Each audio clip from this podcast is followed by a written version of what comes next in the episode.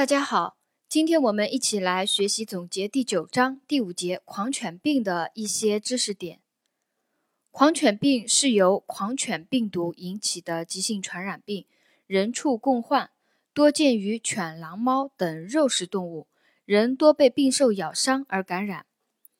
它的传染源主要为狂犬，传播途径主要通过病兽咬伤、抓伤。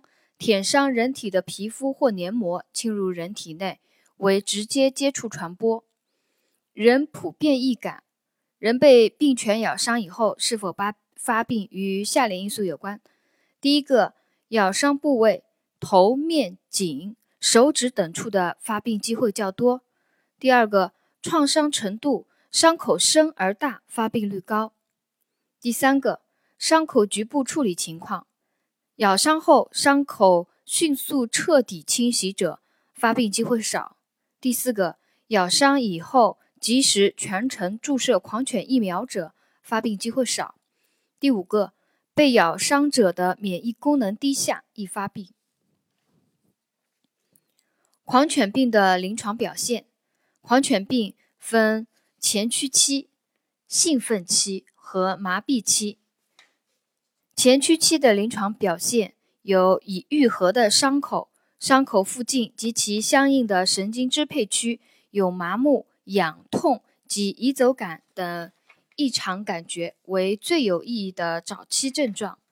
就是前驱期，它的临床表现已愈合的伤口，伤口附近及其相应的神经支配区有麻木、痒痛及移走感等。异常感觉为最有意义的早期症状。兴奋期的表现，患者高度兴奋，突出表现为表情极度恐怖，恐水为本病特有的表现。呃，其他还有如风、光、声、触动等刺激，也可引起咽肌痉挛和呼吸困难。严重发作时，可出现全身肌肌肉阵发性抽搐，并有体温增高。